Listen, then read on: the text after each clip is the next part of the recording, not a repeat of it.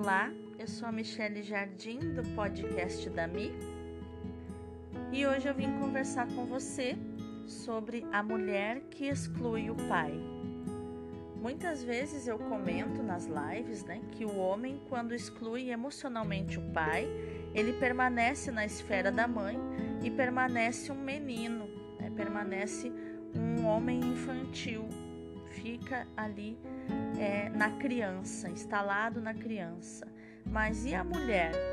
Quais as consequências da mulher que exclui emocionalmente o pai? Então é importante entender essa jornada de individuação, quando o homem ou a mulher vai se entendendo enquanto indivíduo. E a jornada de individuação da mulher é mais longa que a do homem. Mas por quê? Porque a mulher, ela faz a individuação dando sequência à história geracional das mulheres da sua família, do seu clã.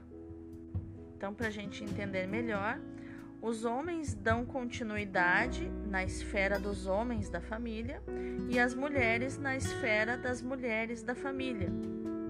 Isso segundo a psicologia sistêmica e a visão sistêmica. E para que aconteça o processo de individuação de modo saudável, é preciso sair da esfera da mãe. Porque, conforme eu já falei em outros podcasts, né? A criança, ela está no útero da mãe, né, quando a mãe está grávida, e ela nasce, ela permanece na esfera materna. Inclusive, essa mãe é que autoriza ou não a criança a gostar do pai, a ir para o pai. Então, o menino ele faz a jornada do herói, né? Que é uma jornada mais curta. Ele precisa caminhar para a esfera do pai para começar a desenvolver a sua identidade. Esse seria o caminho saudável. Né? E a menina, o caminho saudável, né, é a jornada da heroína, que é mais longa, onde a menina precisa caminhar para a esfera do pai e depois ela volta para a esfera da mãe. É um conteúdo um pouco complexo, mas dá para a gente ter um vislumbre né, de como ele acontece. Então, o menino que exclui o pai, ele permanece na esfera da mãe e ele permanece um menino, como aquele da síndrome do Peter Pan, que não cresce nunca. Ele não caminha para o pai e assim ele não conhece o mundo. Por vezes também a mãe não autoriza o menino a gostar do pai, a ir para o pai. E ele permanece também o menino na esfera da mãe, mais feminino e com a alma fraca. Já a menina que exclui o pai, ela não vai para a esfera do pai, ela não se desenvolve, ela não experimenta o mundo, não se experimenta no mundo e ela volta à mãe. Na verdade, ela permanece na mãe, não é que ela não volta, não é que ela volta para a mãe. Ela não faz esse movimento de ir para o pai e depois voltar para a mãe. Ela permanece na mãe. E o que, que acontece com essa menina?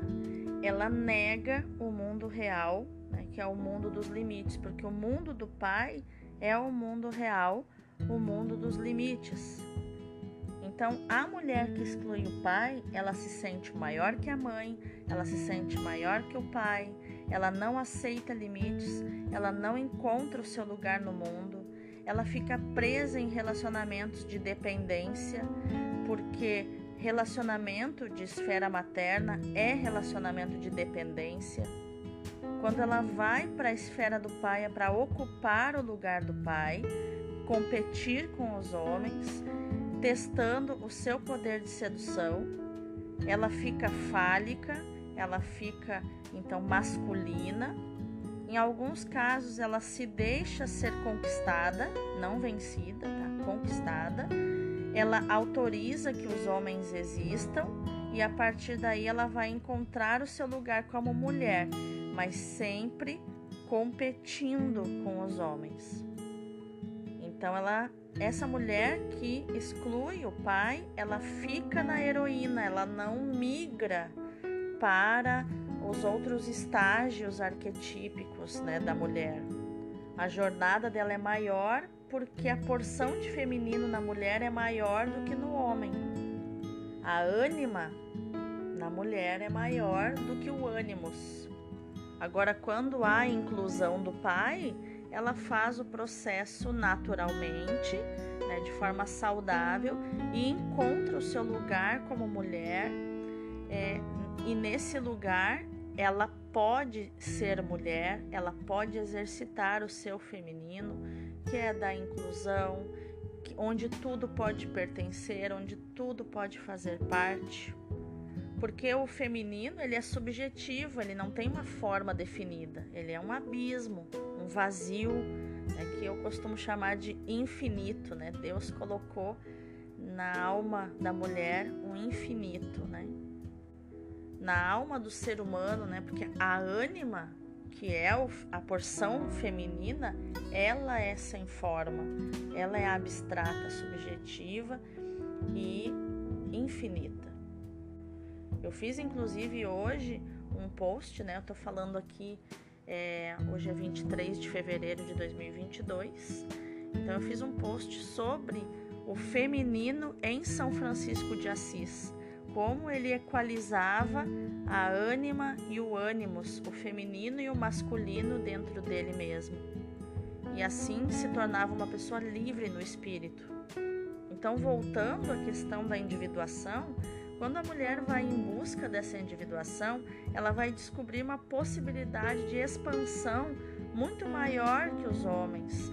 Ela descobre que ela pode ter uma identidade muito mais expandida que, que os homens.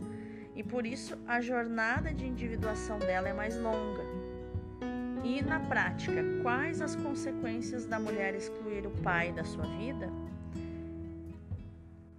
Então essa mulher ela não lida bem com o real. Ela exclui junto com o pai todos os homens da sua vida. Ela permanece dentro de um modelo de relacionamento de dependência ou codependência, né, que é, isso vai depender muito de como ela se relaciona com a mãe dela. Ela não experiencia a própria sexualidade porque não ativa esse aspecto masculino que só é possível incluindo o pai dentro de si. E essas mulheres elas somatizam mais, vivenciando as emoções a partir das enfermidades, porque elas não conhecem os limites do próprio corpo. Então, uma sugestão, né, para se libertar desse estado de desordem psíquica, existe a mentoria Despertar Extraordinário, que é o trabalho que eu realizo, né, que em cinco semanas é possível evoluir cinco anos e economizar em torno de um ano em terapia convencional. Né? Através de cinco semanas, a pessoa tem todo um treinamento teórico para que a mente autorize nós entrarmos nas emoções. E o último encontro é um mergulho, um mergulho nas questões da infância para vir trazendo uma reconciliação e um novo olhar para a vida agora para frente, em vez de olhar para o passado, olhar agora, viver o momento presente e olhar para o futuro. Não sei se ajudei, mas espero que esse conteúdo tenha feito sentido para você. Um grande abraço, beijo, tchau, tchau.